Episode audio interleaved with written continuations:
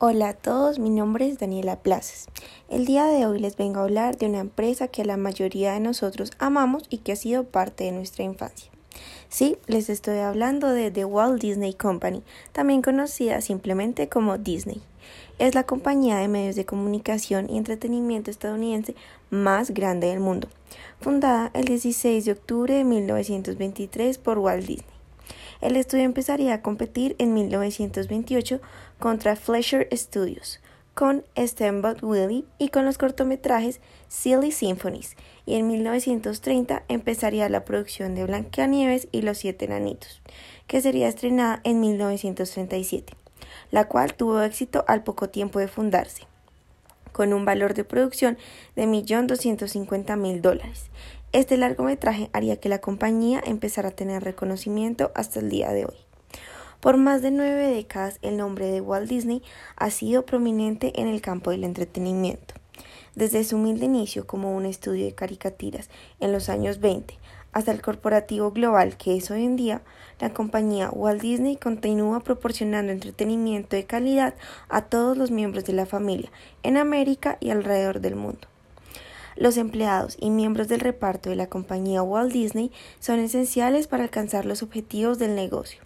Su misión es llevar la dimensión del negocio a la gente en consonancia con la cultura y los valores, y es por eso que hoy en día es una de las compañías más exitosas a nivel mundial.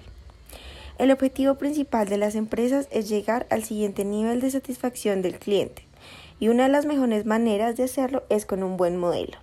Disney es uno de los mejores modelos existentes y es por eso que es importante conocer las siete claves del éxito de Disney. Clave 1. La competencia es cualquier persona con quien el cliente te compare. Las personas juzgan no solo una experiencia global, sino también lo que ocurre en cada transacción. Es por eso que la competencia es cualquier persona que eleve las expectativas de sus clientes, porque si alguna persona lo satisface mejor que tú, sin importar el tipo de negocio de que se trate, a la hora de las comparaciones lo padecerás. Clave número 2. Prestar una exagerada atención a los clientes. Una empresa que presta tal cantidad de atención hará lo propio con cualquier cosa que esté en contacto con sus invitados, porque la atención a los detalles es parte de la cultura de la empresa. Clave número 3. Todos predican con el ejemplo. Cada uno de los integrantes del reparto desea preservar esa experiencia mágica y ayudar a los invitados a disfrutar de su visita al máximo, buscando de manera activa la oportunidad de crear un momento mágico. Clave número 4. Todas las cosas predican con el ejemplo. Es cierto que los invitados no perciben el nivel de atención a los detalles en algunas cosas, lo cual no influirá en su experiencia, pero los integrantes de reparto sí, y eso es lo importante, porque hay una congruencia con la cultura. En Disney todas las cosas se predican con ejemplo.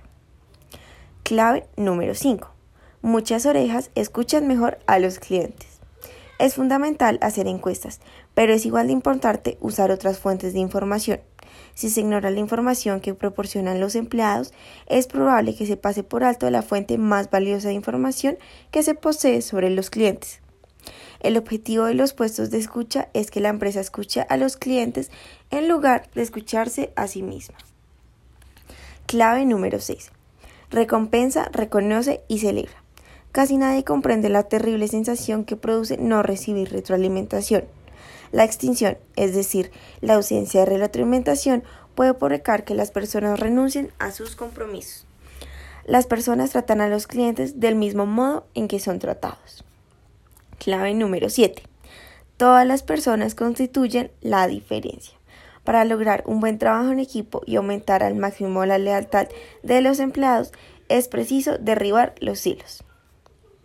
En la actualidad, la innovación sigue siendo el pilar más importante en la misión de la empresa.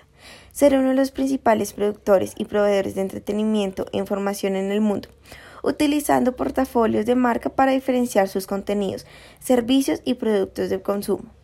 Buscan desarrollar las experiencias de entretenimiento más creativas, innovadoras y rentables, y productos relacionados en el mundo.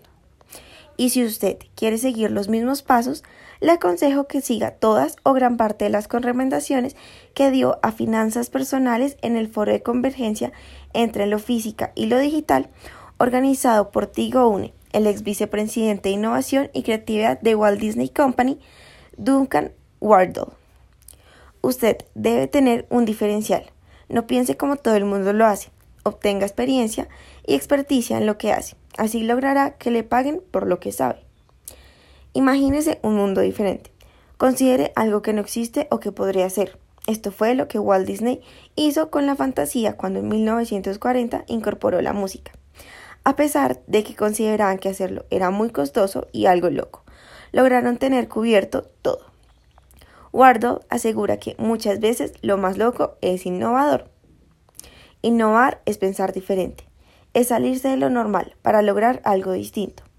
El problema es que ya todos estamos preprogramados. Todos hacemos lo mismo, dibujamos lo mismo y vemos lo mismo, pero hay que salir de ahí para pensar en otras cosas y aumentar la productividad. Cuestiónese con esta pregunta que deja Wardle. ¿Qué pasa si cambiamos de canales y comenzamos a hacer cosas diferentes? Usted debe ser como los niños. A ellos les gusta imaginar y soñar. Ellos no tienen barreras para nada, mientras que los adultos son más cerrados. Solo son racionales y piensan todo el tiempo que van a ser juzgados. Cambie su respuesta cuando le den una idea nueva.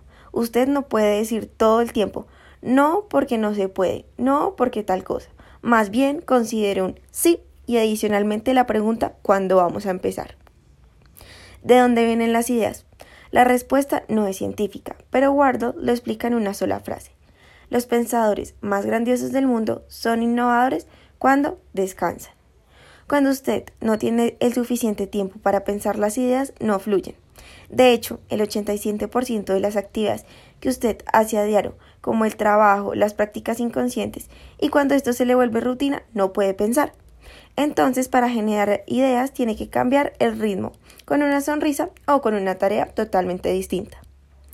La presión no le ayuda a la gente a ser productivos.